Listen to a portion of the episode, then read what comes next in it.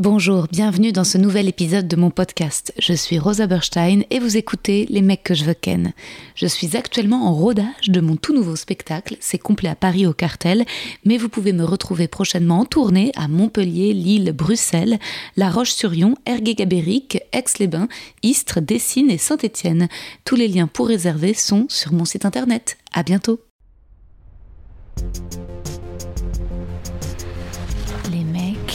Les mecs, les mecs que je veux. Chères auditrices, chers auditeurs, bienvenue dans ce 56e épisode de mon podcast. Je suis Rosa Berstein et vous écoutez Les mecs que je veux ken, l'édition d'été avec des femmes. Aujourd'hui, je reçois l'humoriste et chroniqueuse Constance, un peu dans la lignée de l'édition euh, France Inter où j'avais reçu Fanny Rué, Morgane Cadignan, Alexis Le Rossignol, Jérémy Crédville, Tom Villa de la bande originale. Et là, c'est la bande de par Jupiter de laquelle j'ai aussi reçu Alex Vizorek, Thomas VDB ou Émeric Lompré. C'est maintenant le tour de l'étonnante Constance qui jouera son spectacle Pot un peu partout en France en tournée à partir du 24 août et au Casino de Paris le 14 décembre. Vous pouvez réserver dès maintenant. Quant à moi, je continue mon spectacle cet été. Plus que 4 dates au point virgule, mercredi pro, le 28 juillet, puis les 4, 11 et 18 août. Ensuite, je m'envole à La Réunion pour le tournage d'un court-métrage de Marina Zwiolkowski avec Barbara Butch, dans lequel je joue une fée. Les deux épisodes précédents, avec Nadia et Charlie, étaient très centrés sur la question du féminisme. Là, avec Constance, on est plus dans la ligne de l'épisode avec Christine Bérou, c'est-à-dire sur le thème de la liberté d'expression, principalement comment contourner le politiquement correct, tout en ayant un humour bienveillant, inclusif et progressiste qui se remet en question. Bon, je sais pas ce qui s'est passé à l'enregistrement chez moi le 18 mai. Soit j'ai oublié comme une conne d'allumer le micro de Constance, soit elle était trop loin de son micro, j'avais pas encore d'écouteurs pour les inviter à ce moment-là. Bref, le fait est qu'on l'entend difficilement. J'ai dû mettre le son au max quand elle parle. J'espère que ça vous dérangera pas trop. Parfois, en fait, en rehaussant le son, quand on se répondait rapidement, eh ben, j'ai augmenté aussi le mien, qui sature donc, vu que moi j'étais normale. Voilà, euh, je suis désolée, désolée, désolée pour vos oreilles. Parenthèse, les miennes vont mieux, je ne tangue presque plus, plus qu'un léger tremblement. J'aurais peut-être dû proposer à Constance un nouveau rendez-vous, mais euh, j'ai pas osé. Elle habite pas à Paris, elle était venue jusque chez moi à Bagnolet, et, et ça passe quand même. Voilà, vous me direz. On commence tout de suite avec le poème. Constance. Constance est impressionnante, l'impression non seulement qu'elle peut rire de tout, mais qu'elle peut tout rendre drôle. Elle apporte une dimension théâtrale à la chronique radio et télé et écrit merveilleusement bien. Son langage est fleuri, chatoyant, soutenu, avec des jeux de mots, des pirouettes. À une époque où l'humour se veut le plus parlé et accessible, Constance garde une exigence, un amour de la langue française, et elle n'a peur de rien. Sa chronique Parlons balcon, parlons nichon sur France Inter est culte. 3 millions de vues et des commentaires dithyrambiques, sur la beauté des seins de Constance bien sûr, mais surtout son courage, comme il est rafraîchissant d'envoyer dans les roses la pudibonderie merde. C'est la première fois que l'on se voit dans la vie et je suis honorée et ravie de te rencontrer, Constance. Ah, ça, c'est chouette. ah, mais c'est vrai que cette, euh, cette chronique est, est géniale, mais peut-être qu'on te l'a tellement dit que maintenant t'en as marre euh, qu'elle soit à ce point mise en. Non, non, ouais. pas du tout. Alors moi, j'en ai jamais marre qu'on me dise des choses gentilles. euh, parce qu'en fait, il y a, y, a, y a, toujours euh, des réflexions à la con, des trucs méchants. Donc comme ça, ça fait un petit peu. Euh, ah ouais? Ça fait un équilibre. Parce que quand je défilais les commentaires sous la vidéo France Inter, et en général quand je regarde tes chroniques, je trouve que tu as des vrais fans et que t'as pas beaucoup de haters. La plupart sont. Euh... Et même quand tout d'un coup tu vas sur une autre émission, c'est-à-dire que tes fans te retrouvent et sont là Ah, Constance, euh, j'ai vu ça dans On est en direct. C'est-à-dire que des fans euh, te, te suivent, quoi. C'est impressionnant. Ah bah tant mieux. Alors après moi je regarde. Tu regardes pas? Non parce que comme je suis assez sensible, facilement je, ça peut me faire de la peine. Et puis en plus j'ai pas envie que ça me fasse dévier artistiquement parce que j'ai lu tel ou tel truc, j'ai envie de garder ma euh, ma pureté, mais mon intégrité de. Je veux pas me faire influencer trop par l'extérieur, je veux que ce soit. J'ai ça de, toujours de ordinateur de bord intérieur, quoi. Euh, mais. Euh, oui, je sais qu'il y a des gens qui me suivent et qui sont hyper euh, fidèles, et ça, je trouve ça beau. Il y a même des gens qui me suivent depuis mon premier spectacle il y a, il y a 15 ans maintenant. Et à la sortie du spectacle, ils donnaient une petite plume pour porter bonheur. Ils ont toujours cette petite plume, très souvent, ils m'en parlent encore. Waouh Ouais, c'est très joli, c'est très solide et ça me plaît. Et moi, j'ai vraiment envie de ne pas les décevoir, que ce soit toujours à la hauteur de, de ce qu'ils attendent, ces gens, parce que, en fait, un spectateur, il te donne une confiance. Et, si jamais tu le trahis, parce que c'est pas qu'un rapport d'argent, mais quelqu'un qui te donne du temps et de l'argent pour venir t'écouter parce qu'il te fait confiance. Après, si tu deviens une espèce de produit ou une caricature de toi-même, et eh ben tu trahis ces gens. Et c'est pas, c'est pas bien de faire ça. Donc, bah ouais. Euh, Donc moi, je, continue d'avancer, je fais mon truc. Et, oui, il y a des gens qui, qui, me suivent et qui me font confiance, et ça, c'est merveilleux. Et puis après, il y a des gens qui ne comprendront jamais euh, ce que je raconte et qui je suis. Hmm.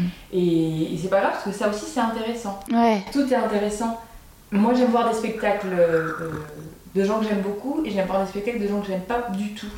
Euh, j'aime aller voir des spectacles d'humour qui font pas rire. j'aime voir plein de choses, parce qu'en fait, j'aime comprendre pourquoi ça me fait rire ou pas, et j'aime respecter tout ce qui tombe du truc que je ne comprends pas, puisque puisque c'est toujours intéressant de décortiquer de pourquoi on rentre dans quelque chose ou pas. Et, l'art n'est pas fait euh, que pour faire plaisir aux gens, ou sinon c'est de la complaisance en fait. C'est aussi fait pour déranger, et c'est aussi fait pour déplaire, et s'interroger, et énerver. Et du coup, tous ces trucs-là, euh, bah, il faut les laisser dans le cocktail. Sinon, euh, bah, c'est juste de la complaisance en fait. Non, mais c'est très vrai ce que tu dis. On le sent dans tes chroniques, il y a une absence de compromission que en fait, t'es pas là t'es pas là pour séduire, tu es là pour euh, ouais, défendre euh, un propos, c'est hyper pur. Mais quand tu dis euh, que tu vas avoir des spectacles qui te font rire et d'autres qui te font pas rire, c'est quoi? Est-ce que donc résultat, qu'est-ce que est-ce que tu sais Qu'est-ce que ou qui par exemple bah, te fait rire pour ne pas parler de ou qu'est-ce que tu sais à l'inverse sans citer personne mais quel ressort où tu vas tu vas rester froide ou est-ce qu'il y a des trucs particulièrement où, où tu sais déjà d'avance que ça ça peut pas te toucher? Alors, euh, ouais, c'est compliqué de, de définir ça parce que des fois, il y a des gens euh, qui me font profondément rire et j'y vais et je vais être un peu déçue. Mais peut-être que je vais réussir à leur pardonner. J'essaie toujours de comprendre en fait. Moi. Euh, que ça me plaît ou ça me plaît pas, j'essaie de comprendre, j'essaie d'analyser, j'essaie de décortiquer. et après, il y a toujours une espèce d'analyse sociologique, peut-être ethnologique même, euh, autour de, bah, de la vie. De toute façon, exister, c'est se lever le matin et être curieuse de, même sans parler d'artistique en fait, de la vie. De ah oui, donc alors cette personne, euh, physiquement elle est comme ça, qu'est-ce qui a pu lui arriver? Elle a cette voix-là. Le métro c'est passionnant parce qu'il y a plein de gens. Mhm. Dans le supermarché parce que je passerai des heures à écouter les gens, mhm. euh, parce que j'adore la voix, j'adore la manière de se tenir, où est-ce que tu as mis ta boule d'énergie? Pour quelles raisons, pourquoi tu as peur de ci, pourquoi tu as peur de ça, pourquoi tu aimes plus ci, pourquoi... en fait tout, tout, tout s'explique. Pourquoi tu deviens tueur en série, pourquoi tu deviens Mère Teresa, euh, c'est aussi fascinant. Et en fait, l'artistique, la scène, c'est un espèce de. C'est une lucarne de tout ça. Donc après, en fonction de ce que tu es dans la vie, de ce que tu as vécu, de ton histoire, ton parcours, tu vas avoir tel ou tel truc, ce qui fait qu'aller voir sur scène des artistes qui me plaisent ou qui me plaisent pas, ça me plaît autant pour ce qu'il y a sur scène que ce qu'il y a dans la salle. Hmm. Du coup, il y a toujours une analyse qui est hyper intéressante parce que pourquoi est-ce que moi des fois j'aime pas un truc et limite ça me met en colère. Je vais aller chercher pourquoi euh, je, fais un rejet total de ça. Et puis euh, on va pas se mentir des fois on rejette un truc par snobisme alors qu'on va surprendre à rire à des trucs qui sont hyper potaches. Et d'autres fois on va aller voir des trucs hyper intello euh, qui sont tout simplement très chiants. Voilà. et il faut, faut, rester ouvert à tous ces trucs là et je pense qu'il faut, il faut, il faut rien fermer Évidemment, je préfère aller voir des trucs sur scène qui me plaisent, mais euh, j'aime toujours euh, euh, comprendre pourquoi ceci, pourquoi cela.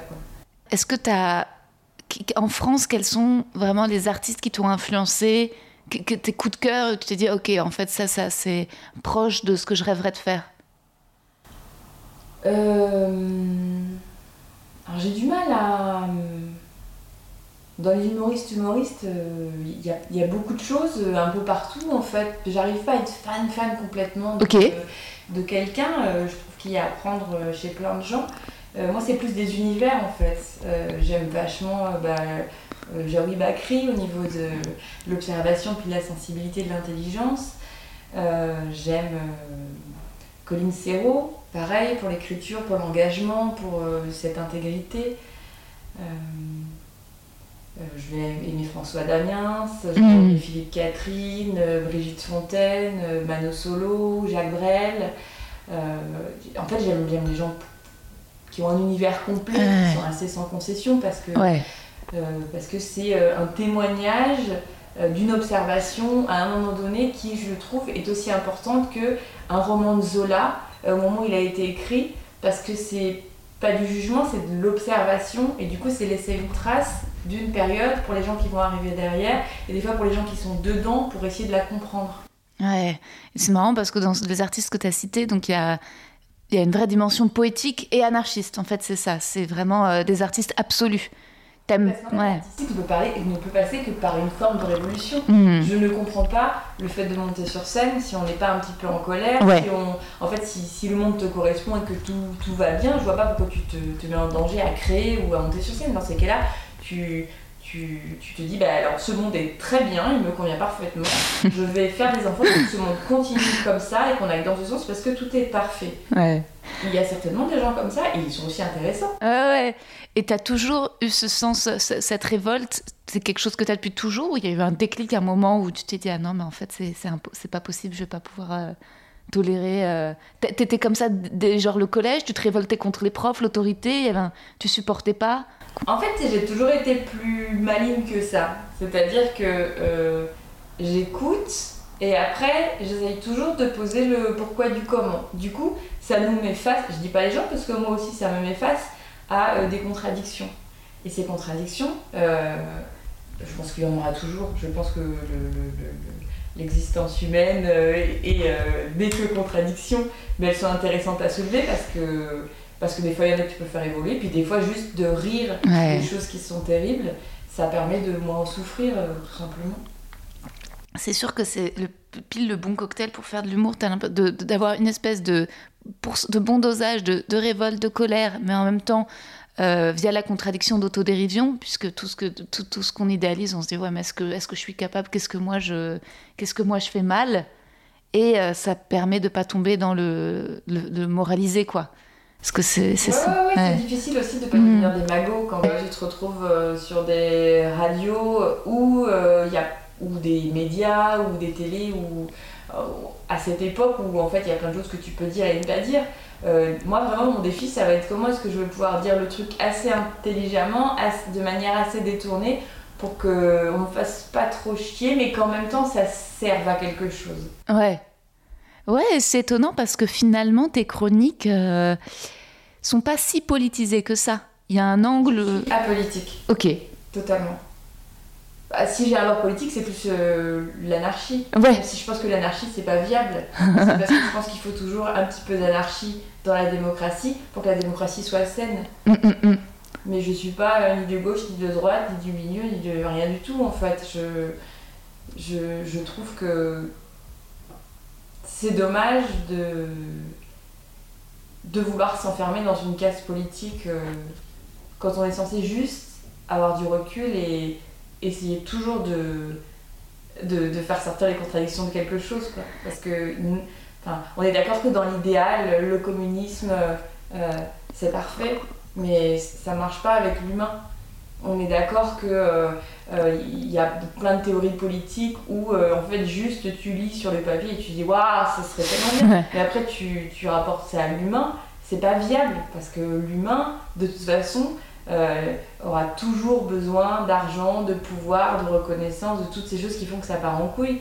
Et tout ça ça doit être un équilibre. Et si tu tombes dans dans un excès ou dans un autre et eh ben ça bascule ça marche plus et puis, euh, il y a aussi un truc très con, c'est que s'il n'y a pas les méchants, les gentils n'existent pas. et, du coup, il faut jouer avec ces deux trucs-là parce que. Bah, moi, tu vois, par exemple, je ne suis pas croyante. Ok. Euh, mais je trouve ça beau qu'il y ait des gens qui croient, en fait. Et, et je trouve ça euh, vraiment intéressant de discuter avec des gens qui sont croyants. Et j'aimerais vraiment qu'on puisse euh, accepter tellement de manières de, de, de, voir les choses et qu'on puisse euh, se, se, se marier tout vraiment franchement. This is Paige, the co-host of Giggly Squad, and I want to tell you about a company that I've been loving, Olive and June.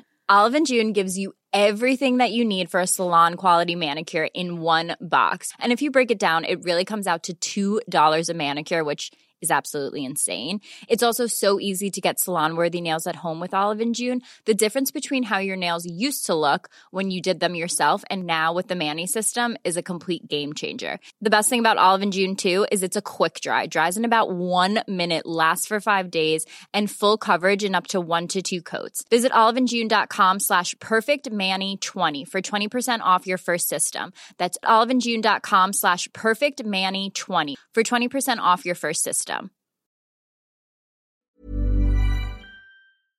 Quoi. Et, et vraiment, ce qui fait que des fois ça, ça part en sucette, c'est le fait de ne pas supporter euh, que l'autre pense différemment, que l'autre veuille t'imposer quelque chose. C'est hyper démago ce que je dis. Non, mais c'est tout à fait vrai. Et c'est vrai qu'en fait, on, on a l'impression, on associe souvent l'intolérance à quelque chose de des gens de droite, du FN, de, mais en fait, il y a une grande intolérance aussi chez certaines personnes à gauche, en fait. Ou si tu partages pas leur vision de l'athéisme. Parce que ce que je Ouais. veux dire, c'est que par Ouais. exemple, il y a des gens qui vont être euh, très croyants, qui vont être des gens formidables, très ouverts. Et il y a des gens qui vont être très croyants, qui vont être des grosses merdes. Et pareil chez les athées ou, quoi, ou les gens de gauche, ou, Ouais, tu vois, c'est. euh, c'est pas parce que t'as telle ou telle étiquette que tu, tu rentres dans une case. En fait, tout est beaucoup plus complexe que ce qu'on essaie de nous faire croire. Voilà, c'est moi cette espèce de pensée manichéenne euh, de, de choses. euh, c'est noir ou c'est blanc. J'arrive pas, j'arrive pas à rentrer dedans. Parce que simplifier l'humain, c'est le nier. Ouais. Et quand tu parlais dans ton spectacle de Petite Plume, hélas, j'ai pas encore pu venir te voir sur scène. C'est la première fois qu'on se rencontre et c'est vrai que ça fait quoi plus d'un an maintenant qu'on peut pas aller au théâtre, qu'on peut pas voir. C'est hyper frustrant quoi, parce- que aussi moi le, le plaisir du podcast c'est de d'inviter des, enfin, des artistes dont après on peut discuter de, de leurs œuvres, mais là déjà tu vas reprendre bientôt. Tu sais euh, euh, Concrètement, vraiment en septembre. Ok. Et donc la petite plume, c'était, euh, tu peux nous spoiler, ça, ça signifiait quoi à la fin de ton spectacle Ah, C'était le spectacle euh, Je suis une princesse bordel que je jouais il y a 15 ans. Ok. Donc, euh, voilà, c'est pas spoilé puisqu'il fait dodo maintenant. D'accord. Mais euh, euh, oui, à la sortie, je tenais une plume. je disais que c'était une plume de panda, c'est une plume rose. à chaque personne qui était venue voir le spectacle, parce que c'est un porte-bonheur après. Trop beau. Il y a plein de gens qui le gardent dans leur portefeuille. Et moi aussi, j'ai toujours une petite plume rose sur moi. Alors, je, je suis pas croyante, mais j'ai plein de petits porte-bonheur. Oh, c'est génial. J'adore. Ouais, je, je trouve ça super. euh, c'est super une idée de des petits souvenirs, des petits objets. euh. Enfin, en fait, c'est un truc de l'enfance qu'on oublie quand on devient adulte. Quand on est enfant, on a plein de collections, on collectionne. Oui, puis des fois, tu es enfant, tu te dis, ah, bah, j'ai un caillou dans ma poche, il faut rien Ouais. Je sais pas si vous avez bien entendu, parce que même en augmentant le son de Constance, en fait, on a des petits passages flous parfois. Mais elle dit, parfois quand on est enfant, on a un petit caillou dans sa poche et on pense que rien ne peut nous arriver. Voilà, elle distribuait une plume en porte-bonheur au spectateur à la fin de son spectacle. Trop chou. Reprenons. Et donc en fait, toi, tu sors du conservatoire et tu, te, crées ce spectacle. Il y a 15 ans. Ouais, c'est ça. Euh, ça va faire 16 ans même. Euh, oui, oui, euh, moi je voulais être euh, comédienne, donc j'ai fait le, le conservatoire de Lille. Et puis j'arrive à Paris et on me dit, euh, on me dit que le monde ne m'attend pas. Moi j'ai dit comment ça euh, Le monde artistique n'a pas besoin de Constance. non mais il y a ce truc là, c'est quand tu sors des Ah bah grave. Ah bah ouais. Tu dis, bon allez maintenant j'arrive. Ouais, ouais, ouais. Et puis non, personne ne t'attend. Et Ouais. puis, je connaissais personne. euh, physiquement, j'étais pas euh, assez jolie pour que vraiment on se dise. Waouh. Après, je crois que c'est un cadeau de pas être trop beau. Mm. Parce que du coup, tu dois un petit peu te sortir les du cul pour exister. C'est clair, c'est clair. Donc euh, voilà, je, je, je me suis dit qu'il fallait que je trouve une, une manière d'exister et, et j'ai découvert le, le café-théâtre. Ah, j'ai eu une conversation euh, assez cadeau avec Catherine Jacob. Ok. Ouais, parce qu'en fait, son père avait appris à monter à cheval avec mon grand-père, et du coup, euh, comme elle, elle, elle était euh, bah, déjà assez connue, etc., puis qu'elle elle était assez chouette pour euh, prendre un café pendant une heure avec moi quand je venais d'arriver à Paris. Trop sympa. voilà, et puis, et puis comme elle est cash, c'était très drôle. Ouais. Elle m'a dit tout de suite bah, qu'avec ma petite gueule de provinciale, personne ne m'attendait, mais que de toute façon c'était un métier où personne n'avait d'imagination, puis que si je montrais pas ce que j'étais capable de faire, personne n'en a rien à foutre de moi. Waouh. Et j'ai aimé. Et ça t'a fait un déclic. euh, Bah, c'était un déclic que j'avais déjà eu un petit peu, parce que euh, dans ma famille aussi, euh, j'ai des gens autour avec qui j'ai- j'aime discuter, qui sont toujours de bons conseils. Et j'ai le souvenir de mon oncle qui m'avait dit euh, plusieurs fois, euh, j'ai essayé de monter des projets avec euh, des gens et puis euh, j'attendais toujours et puis ça se, ça se montait pas. Et il m'avait dit, mais faut, faut pas attendre des autres, il faut avancer. Puis les gens qui montent dans le wagon, ils montent dans le wagon, mais n'attends pas d'avancer avec un groupe parce que Ouais. ça marchera pas. Hmm. Et ça, c'était un cadeau aussi de me dire ça très jeune, puisque j'étais déjà bien rendu compte que c'était compliqué de, de monter un, une espèce de truc de groupe. Mais par contre, d'être un moteur et qu'il y ait des gens qui puissent se, se greffer dessus, c'était plus facile. C'était plus cohérent en fait. Bah, c'est, c'est- c'est- ça m'amène parce que c'était une question que je voulais te poser. C'était, euh, enfin, je digresse, mais est-ce que justement la solitude du one woman show, c'est un truc final Alors c'est génial parce que justement tu ne dépends pas du collectif, euh, tu dépends pas euh, de des gens qui arrivent en retard à la répète euh, parce que c'est pas payé. On se dit qu'on va répéter de 11h à 23h et en fait ça n'en finit pas et c'est hyper usant, mais en même temps. Enfin, moi qui fais du stand-up, là, bah, ça va faire 4 ans avec ces trucs de confinement d'année. Mais en tout, à la fois, il y a ce putain de, de, de libération, de soulagement que tu décris de j'y vais. Et en fait, j'espère qu'il boit pas ton eau ou qu'il lèche pas ton verre. Il n'y a aucun souci. Ok, Se frotter le pion. Je vois le problème. ok, il est propre, il fait sa toilette tout le temps. Et euh, donc à la fois, c'est un soulagement parce que bon, tu te dis, il y a personne qui me retient, je peux bosser, je peux faire mes trucs, je suis pas retenue en arrière, ni par la fainéantise, ni par les égaux de certains et l'énergie que peut créer les groupes. Et en même temps, parfois, euh, ça manque un peu les, amis, les camarades. Mais toi, tu as retrouvé aussi un peu ces espèces de troupes de France Inter, qui est un peu quand même une troupe. Oui, moi je pense que c'est euh, assez idéal parce que on, on se regroupe autour d'une énergie euh, collective de gens qui sont surtout sur des trucs individuels autour, donc qui sont forcément bosseurs et qui savent ce que c'est que de devoir se démerder tout seul, qui sont contents qu'il y ait cet esprit collégial autour de cette émission.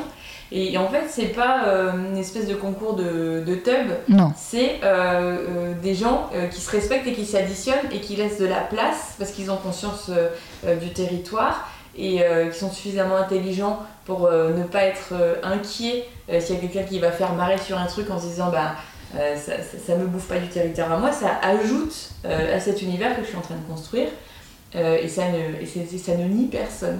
Ouais, c'est vrai que c'est incroyable, ça fait rêver quand on regarde par Jupiter parce que on a vraiment l'impression que vous vous portez les uns les autres, que c'est hyper bienveillant. Le regard de Charline, celui d'Alex, de Juliette Arnaud, enfin vraiment, vous êtes de bon cœur, vous riez et même c'est pas, c'est jamais des rires forcés. Et quand il n'y a pas des rires, il y a toujours une curiosité, une espèce d'attente de la chronique de l'autre, un sourire. C'est dingue quoi, c'est euh, c'est ce qui fait le succès en même temps, mais Oui, euh, Charlie me dit souvent euh, on pourrait pas avoir dans l'équipe quelqu'un avec qui on serait pas capable de partir en vacances. Et, euh, moi, pour souffrir euh, souvent de, des- rapports avec les autres qui sont très compliqués et étant assez sensible, quand je suis déçue par quelqu'un, j'ai du mal. Après, voilà, c'est. Je... Et là, il y a cette espèce de respect tout autour du travail et de la légèreté qui fait que, que ça crée quelque chose d'absolument chouette qui, qui n'abîme jamais. hum. Ça, c'est incroyablement précieux.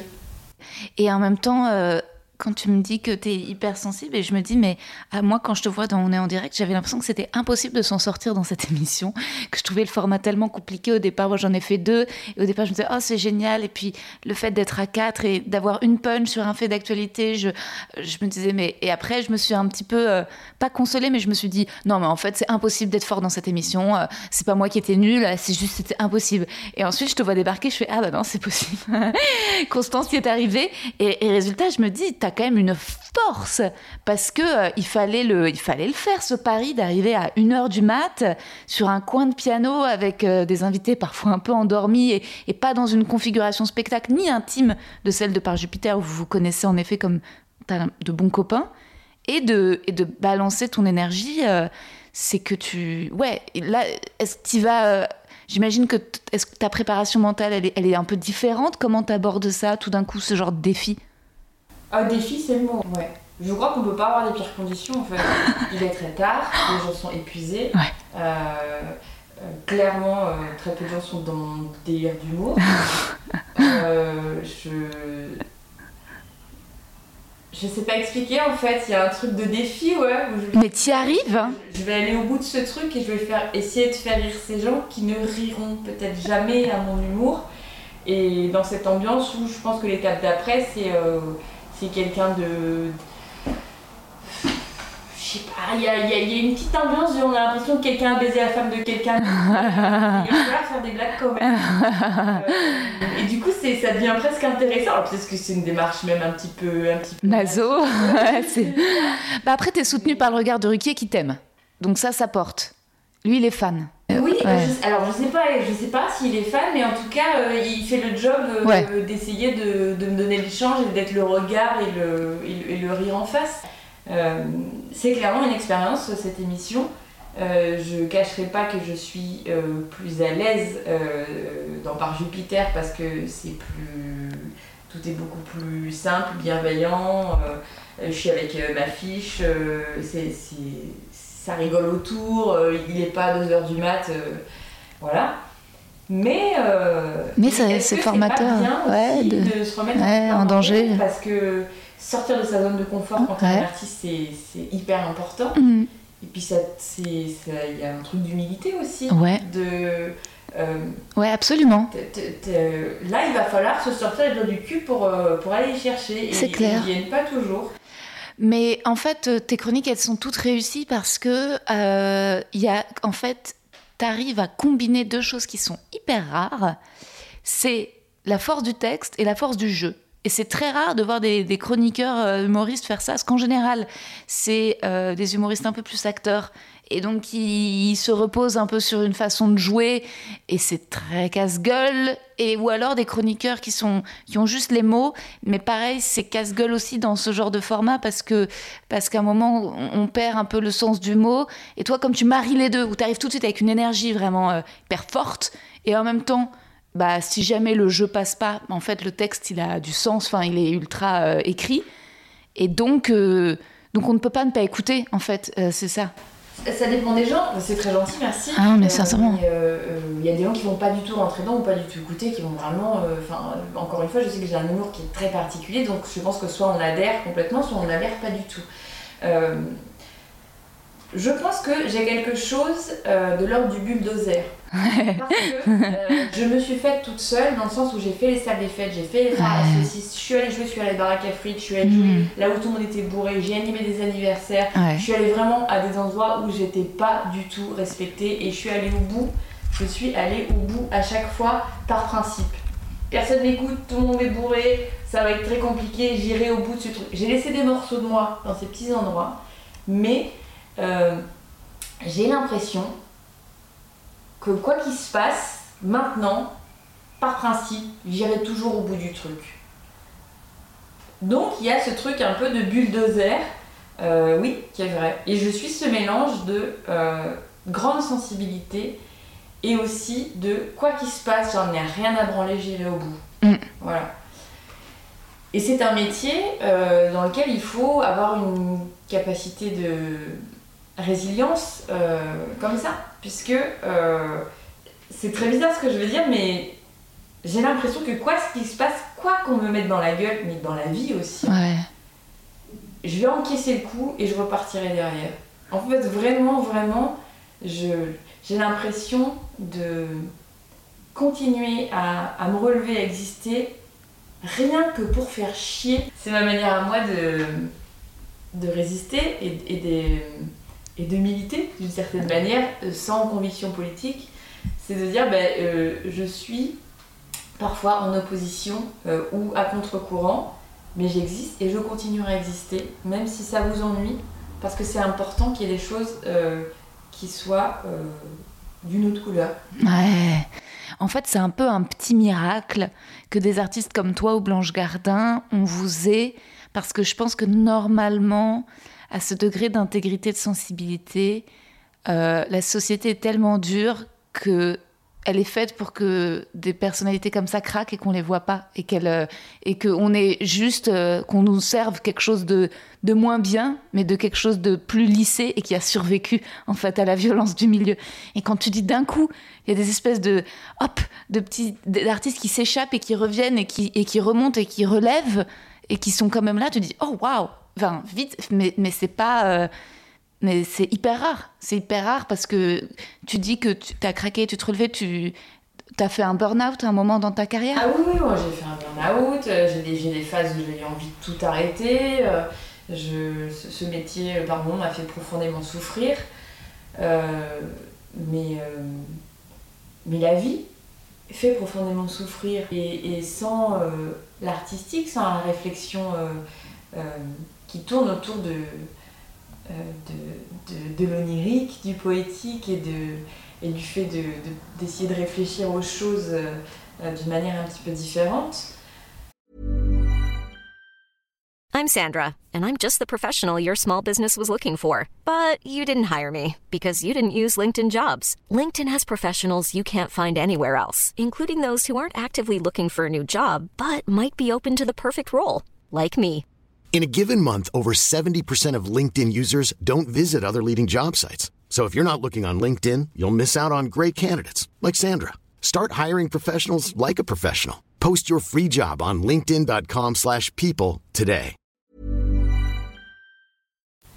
Il y, a, il y a quelque chose de, de, de, de, de l'ordre de la survie en fait. Ouais. Et, et je pense que j'ai un parcours artistique euh, qui est beaucoup à l'image de mon parcours de vie. Ouais. Et, euh, et cette capacité de, de résilience, euh, je crois qu'elle ne peut exister dans l'artistique que si elle a été euh, dans la vie. Et c'est important qu'il y ait toujours de la place dans cette société qui devient de plus en plus euh, uniforme et politiquement correcte. Ouais. Euh, qu'il y, ait des- qu'il y ait des bizarres et, et des décalés et des à contre-courant. Parce que si on peut plus trouver notre place euh, dans l'artistique, on, on va se mettre où? Ah, m'en parle pas. T'as dit le mot, c'est vrai que le politiquement correct, c'est euh, c'est un peu. euh, c'est terrible, quoi. Parce qu'hier, j'ai fait un, Instagram live euh, avec euh, des humoristes pour fêter le 50e anniversaire, du, enfin le 50e épisode de mon podcast. Je suis hyper fière. Ça, c'est un truc, tu vois, peut-être hérité un peu de la religion du judaïsme. Je suis pas religieuse, mais dans la tradition euh, juive, il faut célébrer les, passages quand même, les moments, euh, c'est hyper important. Donc 50, tu vois, je, voulais euh, faire un truc, donc j'ai fait 4 heures de live, j'en pouvais plus. Et j'essaie de rôder des nouvelles blagues que je veux tester sur les plateaux. Puis à un moment, je sais plus, avec un des humoristes, euh, il y a eu un petit malaise. Mais parce que je disais, c'est marrant, vous les mecs, vous n'êtes pas très inventifs avec vos barbes, alors que nous, avec nos cheveux, on fait plein de trucs. Mais on vous voit jamais, genre, avec des pochoirs et des, genre, des dauphins ou des trucs. Et euh, puis il disait, mais si, pourtant, on va chez le barbier, il y a la barbe Montesquieu. Et j'ai dit, oui, il y a aussi la barbe Ben Laden. Et c'est pas du tout passé.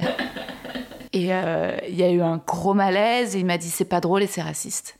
Oh là là Et j'étais et je l'aime beaucoup en plus donc résultat j'étais super peinée de le j'essayais de rire de désamorcer et, et puis après dans la nuit je me suis réveillée parce que je culpabilisais je me disais ok Rosa faut que tu arrêtes de d'associer mais en fait je me suis dit attends qu'est-ce que j'essayais de réfléchir pourquoi ce serait raciste? Alors est-ce que et je me dis, mais j'ai pas euh, fait une analogie musulman terroriste. J'ai dit rien. J'ai dit, c'est vrai que les terroristes, on les, on- on- aujourd'hui, on les associe à leur barbe. C'est lui qui l'a fait cette analogie. Voilà, voilà. Donc, euh, je ne sais pas si vous avez remarqué, c'est une phrase stand-up. Vous avez remarqué, mais euh, dans un conflit ou dans un moment de gêne, ce que l'autre te reproche, c'est un problème qu'il n'a pas réglé lui. Et euh, très souvent, euh, quand on te dit, euh, de toute façon, t'es radine, c'est la personne qui, qui épingle. Quand on te dit, Oh, de toute façon, t'es complètement égocentrique. Voilà, et en fait, c'est toujours, toujours prendre du recul, même si je sais qu'on prend les choses de manière Ouais. très frontale par moment. Ouais. Et ce que je comprends, quand on te dit ça, c'est pas agréable, etc. Mais en Ouais. fait, le mec qui projette sur toi, peut-être que c'est s'il y a quelque chose qui tourne autour de cette question que, que lui a pas réglé.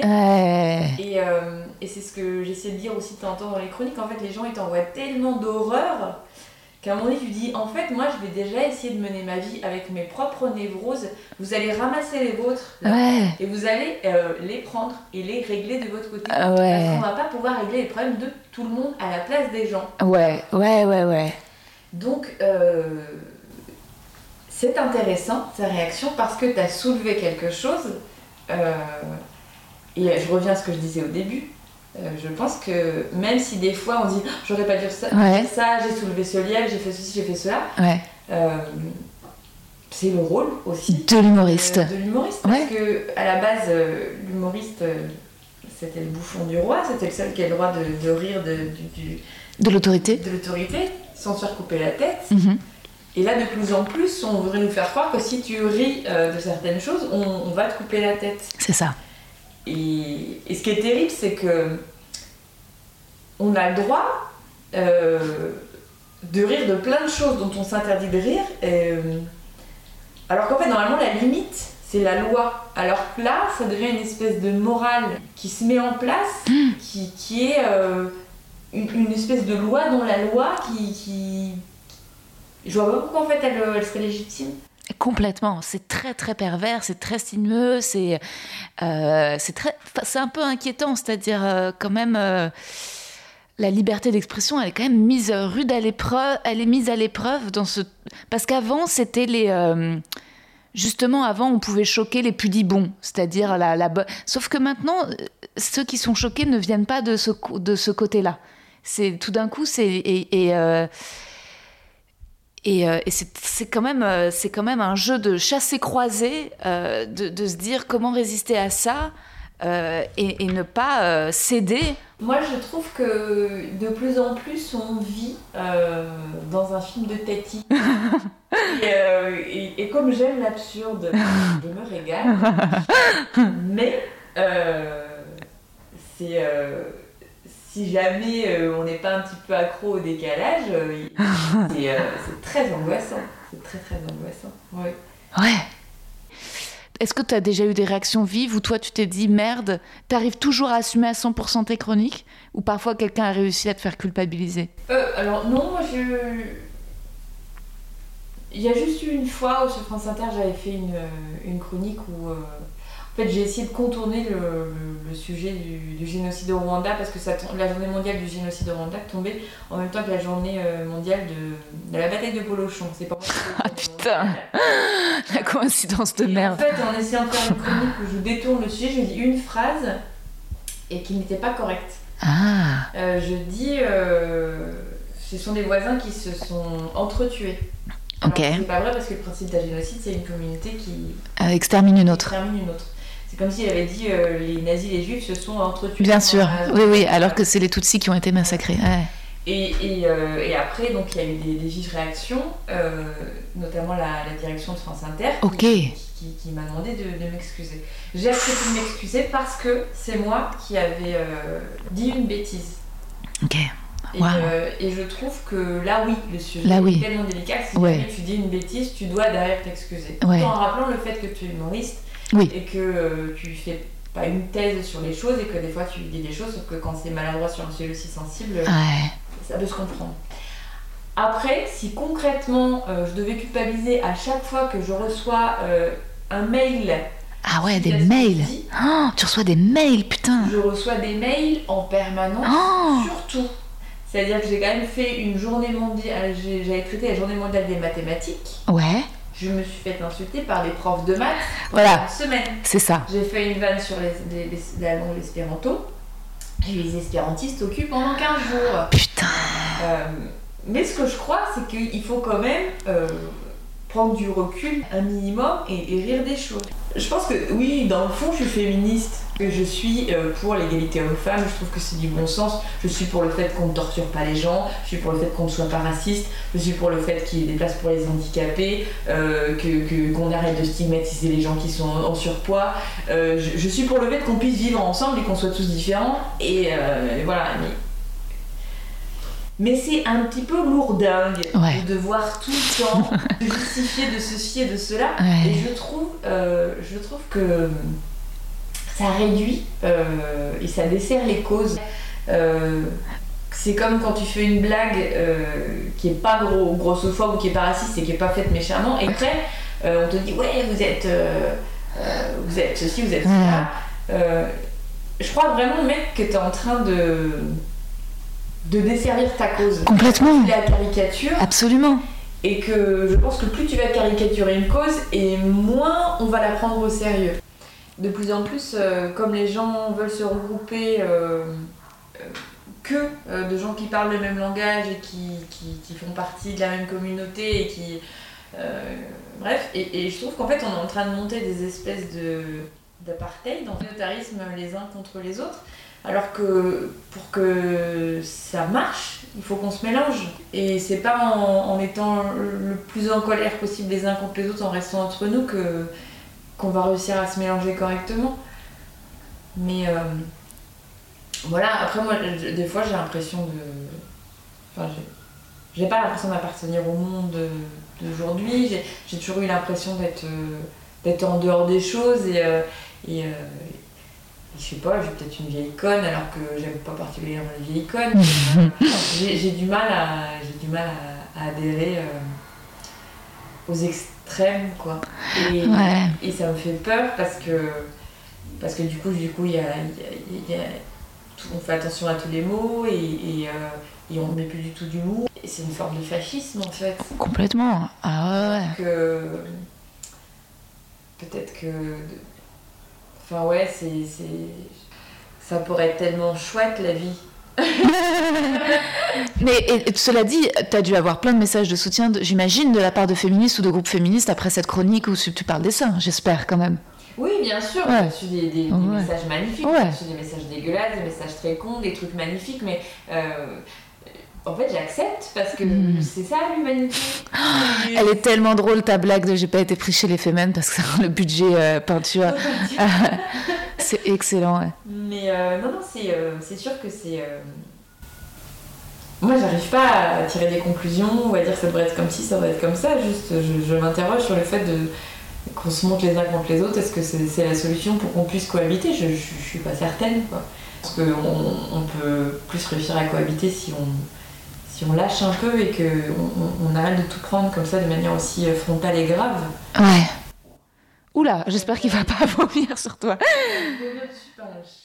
Ouais, c'est clair. Et puis parfois on dit des conneries, mais c'est tellement bien en face quand la personne euh, te comprend. Moi, ça, m'est déjà arrivé peut-être euh, de dire des bêtises à une femme enceinte ou à une végétarienne ou de pas comprendre ou de, de faire des maladresses. Mais si en fait la personne elle t'excuse qu'elle a un peu d'indulgence et qu'elle te dit bah non parce qu'en fait, euh, enfin sans me prendre pour une conne là à l'endroit où je sais pas, et ben je me dis euh, bon bah c'est chouette, c'est comme ça que les choses avec un peu de pédagogie. Euh... En fait moi professionnellement j'ai pas envie enfin j'ai pas l'impression d'être dans la provocation. Ouais. C'est-à-dire que je crois que j'ai une manière d'observer le monde et retranscrire les choses qui est, qui est sans filtre, un petit peu comme une enfant qui ouais. pose une question va dire Ah, mais pourquoi la dame a de la moustache? Ouais. Mais, euh, mais c'est pas euh, méchant, c'est juste une question. Je me demande pourquoi la dame a une moustache. et après, voilà, pourquoi est-ce que c'est compliqué que la dame ait une moustache? Pourquoi est-ce que on n'a pas le droit d'avoir une moustache quand on est une dame? Pourquoi tu vois toutes ces questions qu'il qui, faut soulever? Et du coup, quelle réaction on va avoir les gens autour face à cette moustache Mais c'est pas calculé. Et, c'est jamais méchant, et c'est toujours une interrogation. Mais, et je vis ma vie comme ça, c'est-à-dire que je vis ma vie au jour le jour, euh, euh, à l'instinct, euh, et, bah, je vois ce qui me fait bien, ce qui me fait du bien, ce qui me fait pas du bien, et, clairement, j'aime aller vers les choses et vers les gens qui, me font du bien et qui sont chouettes. Si à chaque fois je vois quelqu'un, j'ai l'impression d'être une pauvre merde, bah, je la vois plus cette personne parce que, parce que je suis pas maso. C'est hyper, hyper inspirant de discuter avec toi parce que hier j'ai vu deux copines euh, qui sont toutes les deux comédiennes et qui, qui, écrivent pas. Elles étaient euh, quand même assez malheureuses et frustrées toutes les deux, différemment. Hein. L'une euh, le matin parce qu'elle avait eu des réponses négatives et que elle se disait est-ce que j'arrête tout, et l'autre le midi parce qu'elle me parlait d'une autre actrice qu'on connaît qui réussit, qui cartonne. Elle me parlait de son envie. Et, et ça m'a, même si je les aime toutes les deux, je me suis sentie après je me suis dit, ah putain, mais quelle douleur existentielle. Et là, quand je discute avec toi, je me dis, ok, j'ai envie de tendre vers ça, vers les de ressembler aujourd'hui aux femmes qui écrivent. Parce que, tu vois. L'écriture, qu'est-ce que c'est? C'est de l'indépendance pure. C'est-à-dire que tu n'attends pas que quelqu'un te propose quelque chose pour exister, pour t'exprimer, pour euh, et tu produis ce que tu veux dire, ce que tu veux défendre, et ça te correspond, c'est du sur-mesure. Donc l'écriture, c'est euh, une vraie, vraie, vraie force d'indépendance euh, et, voilà, et si tu te plantes, tu te plantes parce que c'est toi qui l'as écrit, tu le pensais et que tu te remets en question de pourquoi je me suis plantée et du coup ça te fait avancer parce que tu t'es planté, ou pas, tu t'es pas planté, mais en tout cas c'est un, un, cheminement personnel quoi. Et euh, quant au fait d'être malheureuse parce qu'on se compare aux autres, euh, c'est pareil, ça a été très conditionné par notre société, par l'école, par, le fait que ce soit toujours celui qui a la meilleure note, le meilleur de la classe, la plus belle, le plus beau, le plus intelligent, le plus drôle, celui qui a la plus grosse bite. En fait, il faut vraiment sortir de ce truc-là parce qu'on va être euh, infiniment malheureux. Et euh, pourquoi est-ce que moi j'en suis à cette place artistique alors que d'autres qui ont commencé en même temps que moi vont être plus loin? Bah, Parce qu'ils ont fait d'autres concessions que moi j'étais pas capable de faire. Ils ont fait des rencontres à tel moment, ils ont mis un truc personnel, un blocage qui font qu'ils se sont euh, auto ils se sont sabotés personnellement. En fait, tout, tout, tout s'explique. Il faut juste arrêter d'être frontalement collé au truc et, et de dire ah c'est comme ça, c'est injuste. Non, en fait, il y a une explication à tout. Tu décortiques, tu essaies de comprendre et tu essaies de résoudre le problème. Et surtout, euh, euh, tu essaies de faire la paix avec toi-même. C'est-à-dire que moi, si je suis toujours en train de me dire Ah, un tel, il, a, il, Ouais. ah, bah, il fait du cinéma, et bah, il fait ci, il fait ça. Oui, mais est-ce que tu aurais été capable de faire euh, ce parcours-là? Non, parce que c'est pas toi. Et, euh, et en fait, il, il faut vraiment arrêter de se comparer parce que déjà, Mhm. on se déteste, Ouais, ouais. alors qu'il n'y a aucune raison de mettre de la haine à cet endroit-là. Et si quelqu'un y arrive, ça veut dire que c'est capable, c'est c'est possible d'y arriver. Et, et c'est pas parce que toi, tu as un autre parcours que tu échoues. C'est Mhm. juste que ta vie, elle est différente. Il y a des artistes qui vont être connus une fois qu'ils vont être morts et ça va être extraordinaire. Et des artistes de leur vivant, ils vont avoir une réussite incroyable et après on les oublie totalement. Il y en a d'autres, euh, ça va être un mélange des deux. Euh, je connais des gens qui ont énormément de talent qui seront jamais connus. Je connais des gens qui n'ont pas de talent qui sont très connus. Après tout ça, c'est subjectif. Enfin, il faut arrêter de, de- de croire que tout ce qu'on dit, c'est euh, c'est vrai, c'est sérieux, c'est prouvé, c'est mathématique. Euh, c'est des points de vue, c'est des parcours. Et c'est intéressant. Même l'échec est intéressant. L'échec est plus intéressant que la réussite. Parce qu'en fait, Ouais. si tu construis une forme de réussite derrière, elle est beaucoup plus solide si jamais t'es passé par une forme d'échec. Ouais, et tu t'es. Et, et, euh, parce que c'est Ruquier qui disait mais Vous voudriez pas tourner au cinéma, etc. Quand est-ce que tu t'es vraiment libéré de euh, ce qui, j'imagine, quand t'es arrivé il y a 16 ans euh, de Lille à Paris, ce rêve de bah, d'être choisi À quel moment, euh, dès le départ, tu t'es dit, à partir du moment où t'es tombée amoureuse avec l'écriture et jouer tes spectacles et que t'as trouvé cette forme d'indépendance, très vite, t'as fait le deuil de ce côté. euh, Parce que être comédienne, il y a un petit côté, justement, bah, un peu comme le titre de ton spectacle, un peu. Être une princesse en fait c'est pas moi je trouve je suis très inquiète quand je vois des adultes qui rêvent d'être acteurs. Je dis, ah bah, c'est très bizarre quoi. C'est un rêve que peut-être tu fomentes à l'enfance comme d'être footballeur et que parfois tu poursuis adulte et, et ça se réalise ou non. Mais les adultes qui sont là je veux être acteur je me dis ils sont fous il faut qu'ils soient internés quoi. Parce que c'est pas quelque chose que tu c'est tellement euh, c'est tellement princesse c'est tellement princesse dans le sens j'attends le prince charmant actrice Euh, ah moi j'ai pas fait le deuil, j'ai pas fait le deuil du tout parce que ça peut parfaitement arriver comme ça peut ne jamais arriver. Sauf qu'en fait, quoi qu'il se passe, je serais pas malheureuse puisque j'aurais fait mon parcours personnel. Et s'il se passe des choses en plus, c'est du plus et c'est formidable. Mais si les choses n'arrivent pas, de toute façon, moi j'aurais eu mon parcours et, euh, et j'en suis assez fière. J'en suis assez fière parce que euh, même s'il y a des trucs qui sont mieux que d'autres, au final, j'essaye, je tombe, je me relève et je me trompe et euh, je rectifie ou pas. Mais en tout cas, je cherche. Et c'est du bonus en fait. Le regard, d'abord, t'as as en un le regard sur toi qui conduit ta vie. Et si jamais d'autres arrivent, ça sera que voilà des, des gens qui viennent et qui partent, mais ça sera pas ta ligne quoi. Oui, c'est ça, c'est du positif, c'est du plus. Mm. Puis, euh, en fait, il faut arrêter de se rendre malheureuse avec des choses sur lesquelles on n'a pas de prise. Euh, tu vois, c'est. c'est- terrible des fois de, de se rendre malheureux parce que tu dis Ah, ben je, je veux absolument euh, séduire une personne euh, ben, qui, que je n'intéresse pas. Mm. En fait, tu peux faire tous les efforts de la terre. Mm. Ça n'arrivera pas. des efforts, moins la personne va s'intéresser à toi. C'est si sûr. elle va s'intéresser à toi, elle le fera parce que tu es toi-même un moment et que tu fais ton truc tu, où tu lâches prise. Euh, mais si tu es toujours, toujours, toujours en train de vouloir tout contrôler, que ça se débloque, que ceci, que ça se fait pas, tu vas être très très malheureux. Puis après, Ouais. euh, ça passe super vite la vie. Et et t'arrives, euh, tu, tu- tu es âgé et t'es aigri. Mm. C'est hyper nul. c'est clair. Alors je passe au petit questionnaire de Proust. Je te pose quelques questions. Euh, Est-ce que tu as une qualité que tu préfères chez un homme? L'intégrité. La qualité que tu préfères chez une femme? L'intégrité. Le principal trait de ton caractère Ah, comment on dit ce mot pour dire euh, qu'on lâche pas? Déterminé Pugnace. Pugnace. Il est moche ce mot pourtant et ce qu'il dit c'est chouette. Ouais. On dirait vraiment un truc infecté. Ah, c'est vrai, c'est drôle. On cul sur le cul. Et pourtant, le sens est, est bien. Quel est, euh, qu'est-ce que tu apprécies le plus chez tes amis? Euh, la, la bienveillance. Tu vois, des fois, euh, quelqu'un a vraiment euh, du sale gueule ou un problème ou un truc, ou- Hmm. puis c'est toujours chouette de dire non, ne t'inquiète pas, tu trouves un truc d'humour, un truc euh, positif parce que, parce que tu veux requinquer euh, la personne. Mhm. C'est très bien que bah, il y a des hauts et des bas et, Hmm. et les potes sont là pour, euh, bah, pour te montrer que ça va partir quoi. Ouais. Ton principal défaut Euh, bah, je suis têtue. Ouais. C'est un beau défaut. hein. Ton occupation préférée Écrire. Observer aussi. Ah, c'est compliqué, c'est très lié. hein. Tu peux écrire que si tu observes, que si tu écoutes, ça c'est trois choses. hein. Mhm. Ouais. Ton rêve de bonheur, ton idée du bonheur Euh, la liberté. Oui, c'est qu'est-ce que tu veux de plus. Bah oui. Tu pourras pas dire ah il pas eu ceci, pas eu ça. T'es t'es libre. Tu pouvais, tu pouvais faire des choses. Et quel serait ton plus grand malheur? L'entrave. ah c'est cohérent. hein. Ouais Oui. Qu'on t'empêche, ouais, qu'on te, qu'on te, qu'on t'enlève ta liberté.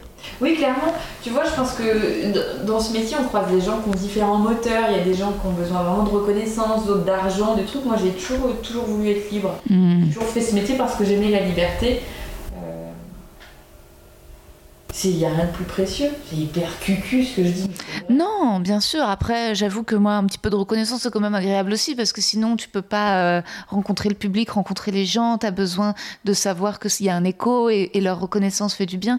Mais Ça fait être libre et avoir de la reconnaissance. ah ben, complètement. Et c'est oui, c'est ben, c'est sûr que la liberté, c'est je, je vois, je m'identifie à ce que tu dis. Je trouve ça très fort, c'est sûr.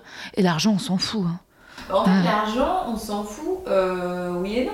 C'est agréable, c'est trop bien d'en avoir un petit peu. Tu vois, moi, j'aimerais bien m'acheter un canapé. Je sais, ouais.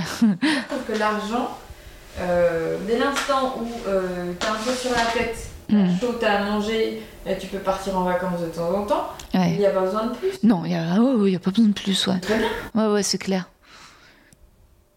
En plus, en France, il y a plein d'endroits où tu peux voyager et qui sont hyper accessibles. C'est ça qui est agréable aussi. En Bretagne, tu as plein de sentiers côtiers, de, choses où, tu, la beauté est accessible. C'est ça aussi qui est génial dans ce pays. Euh, alors qu'il y a des endroits où le beau est cloisonné, en fait, c'est fermé. Tu as un peu ça dans le sud de la France, vers le Cap Bénat, tout ça, où c'est des domaines magnifiques, mais en fait, c'est des propriétés privées. Donc il faut accéder à la propriété. En fait, le littoral est un peu fermé, le sentier n'est pas entretenu. Là, c'est là, c'est moins sympathique. Ce que tu détestes par-dessus tout. Euh, le... Les gens qui mettent trop de parfum. Ah Ça, c'est, euh, pas cibler la peine de mort. C'est clair. C'est pas possible. On te viole les narines. C'est beaucoup trop présent. Hum, hum, hum. Te petite. C'est clair.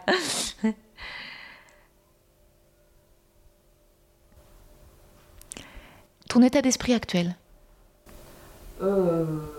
Non, ça va. Non, non, ça va. Optimiste Non, alors je suis jamais optimiste, jamais pessimiste. euh, Je, je suis en observation.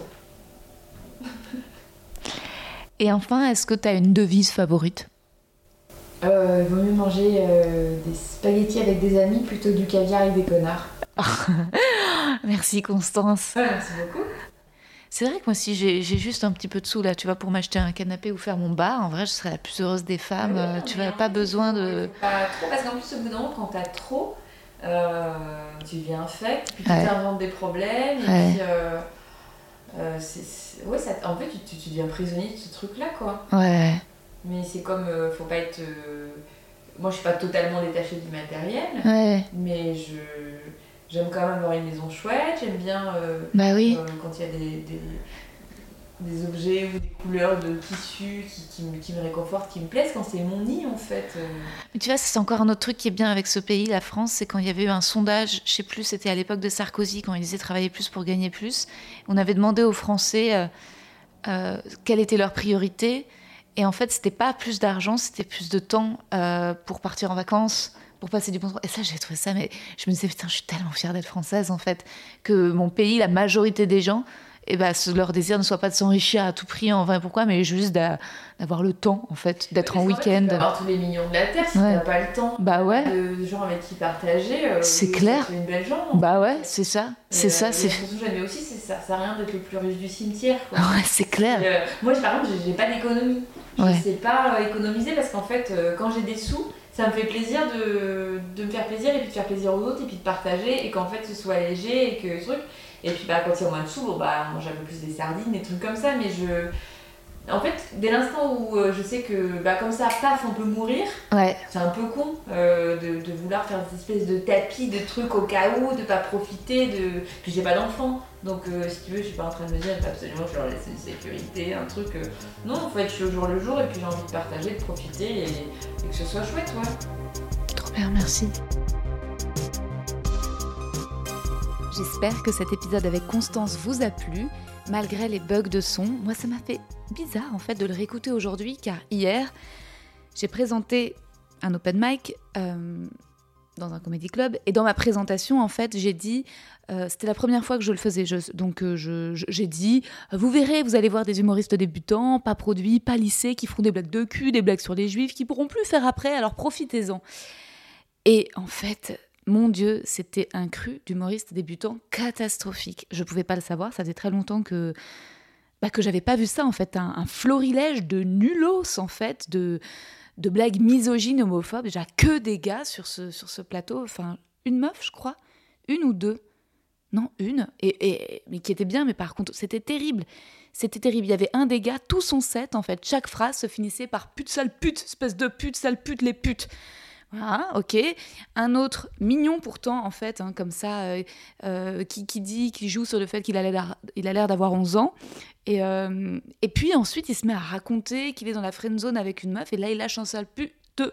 Et en fait, tout son set, c'est non, mais je vais pas l'insulter, mais elle m'a mis un râteau parce que j'étais pas mature et qu'elle partait en vacances, donc quand même, j'ai envie de l'insulter. Là, là, traits de pu était la même. Oh, ok. Et un autre mec euh, qui faisait des blagues sur le fait qu'il frotte les meufs en boîte, mais pas en autodérision, en remise en question. Enfin, premier de très chelou. Puis en fait, euh, il danse une danse et puis une danse enfin efféminée et ensuite il dit ouais je deviens l'ami PD enfin c'était tellement homophobe. Et il y en a un autre. Euh, et, à chaque fois, pourtant, j'avais envie de rire, de les soutenir. Enfin, quand même, je présentais, donc j'étais genre, ah, je partais d'un truc, d'un espoir. Et en fait, pourtant, c'était à, chaque fois.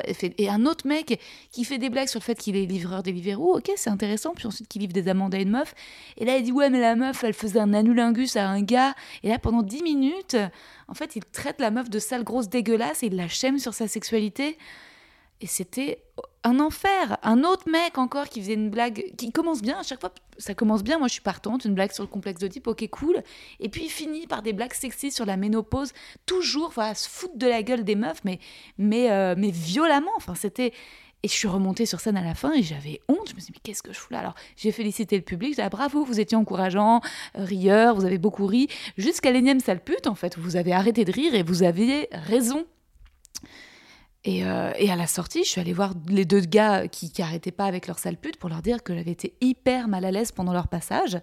Et il y en a un qui m'a dit Ouais, mais t'as pas compris ce que je disais. Ok, bon, bah lui, j'ai pas insisté.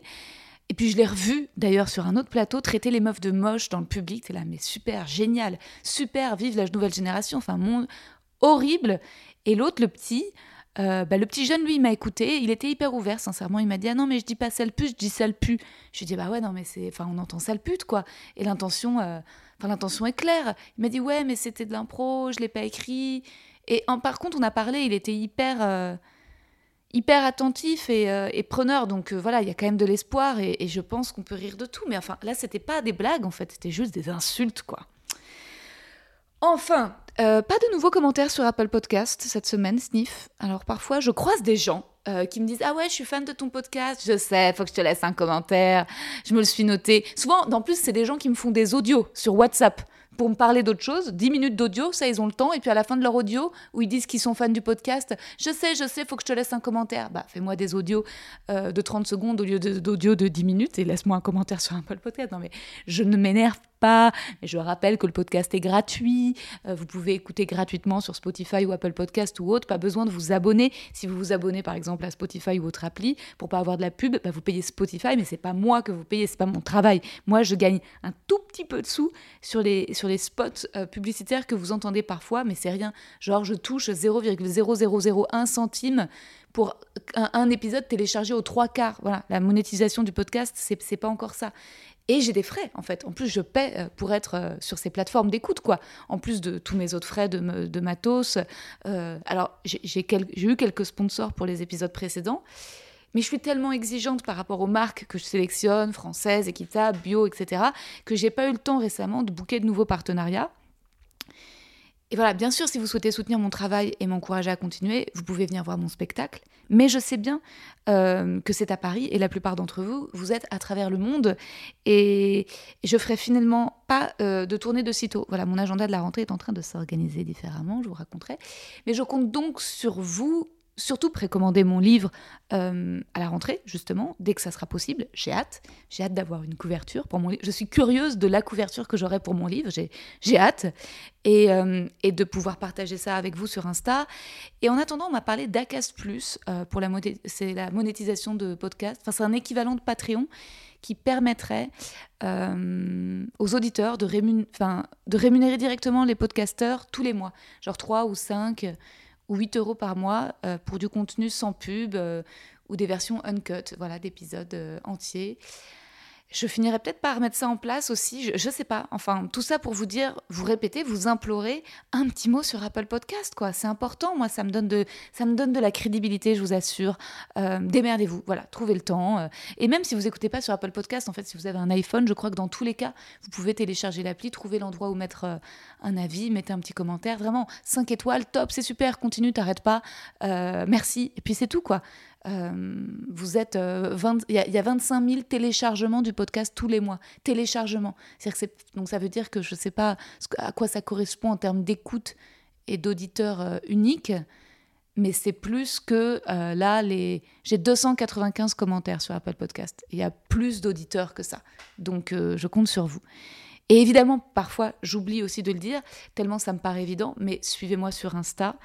Euh, si vous êtes trop pudique et n'aimez pas faire de story, je comprends, pas de souci, mais au moins euh, abonnez-vous à mon compte. On sera bientôt 10 000 et je pourrai faire des swipe up et je ferai plein de recos. J'ai trop hâte, je suis trop heureuse.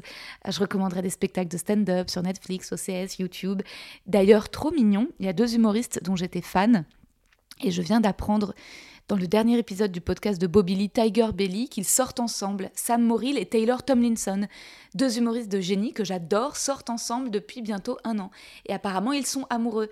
Et ça me fait... Euh, un peu fantasmer en fait. J'ai l'impression qu'aux États-Unis, il y a beaucoup de couples d'humoristes. Le mec de, euh, de, Sarah Silverman, Rory Albanese, est humoriste. Elle, elle est sortie avec pas mal d'humoristes, dont Dave Attell et d'autres. Amy Schumer, elle est sortie aussi avec des humoristes. Anthony Jeselnik, Natasha Leggero, elle est en couple avec Moshe Kacher. Et euh, il y en a plein d'exemples. Alors qu'en France, quasi pas, pas de couple d'humoristes. Pourquoi? C'est bizarre. Si, il y en a un, il y en a un auquel je pense. Mais c'est peu quand même. Et je vais vous dire, moi, enfin, moi personnellement, je trouve ça bizarre que moi, je ne sois jamais sortie avec un humoriste. Sortie, avoir une relation. Parce que ça dit quoi des humoristes français, en fait? Qui sont trop machos pour sortir avec une meuf marrante, décomplexée, qui parle de cul.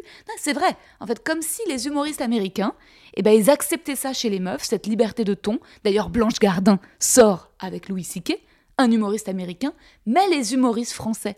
Il y a, y a Thomas, je sais pas si je suis censée le dire, il y, en a, il y a un humoriste qui sort avec une actrice, qui, elle, a un seul en scène.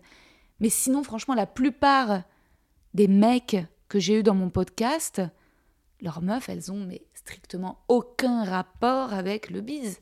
Elles sont pas, elles ont, c'est pas des artistes, c'est pas des meufs qui montent sur scène. Et là, en fait, tous les invités là, tous les mecs que je veux ken, ils sont charmeurs, drôles et attendrissants pendant une heure de discussion, mais ensuite, c'est fini. Et peut-être que, peut-être parfois, que eux aussi veulent me ken. Mais il y en a aucun qui veut sortir avec moi. J'ai peut-être déjà été un peu draguée par des humoristes, débutants, des open micers, je pense à un, oui, non, deux.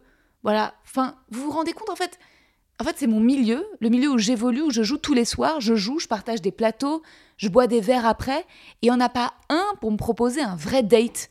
Peut-être si, allez, un, mais c'est deux. C'est en fait c'est rien quand même. Et je pense, et je pense moi, je pense que c'est parce que je parle de sexe sur scène et dans mon podcast, et que la plupart des humoristes français, ça les dérange, c'est pas leur cam, voilà. Et ce qu'ils recherchent, en tout cas c'est pas ce qu'ils recherchent. Même s'ils respectent mon travail, ils ne jugent pas mon travail, ils s'amusent avec moi pendant une heure, euh, ils peuvent pendant une heure euh, prendre du plaisir à discuter avec moi, mais c'est clairement pas ce que je suis, c'est clairement pas ce qu'ils recherchent chez une petite copine.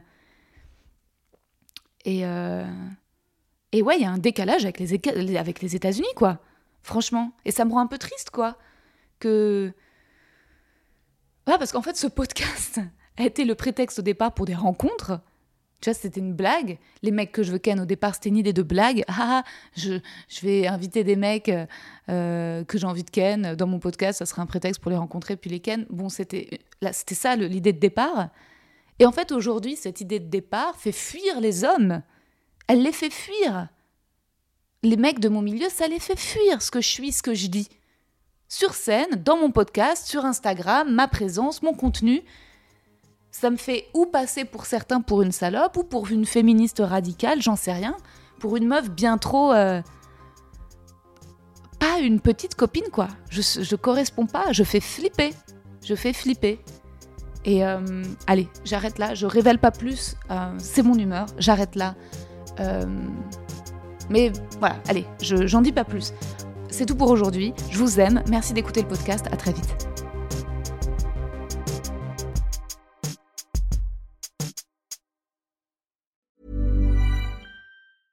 Mom deserves the best, and there's no better place to shop for Mother's Day than Whole Foods Market. They're your destination for unbeatable savings, from premium gifts to show-stopping flowers and irresistible desserts. Start by saving 33% with Prime on all body care and candles. Then get a 15-stem bunch of tulips for just $9.99 each with Prime. Round out Mom's menu with festive rosé, irresistible berry chantilly cake, and more special treats. Come celebrate Mother's Day at Whole Foods Market. Vous avez aimé cet épisode? N'hésitez pas à le dire en faisant une petite story, en taguant mon compte et celui du podcast, at que je veux ken sur Insta.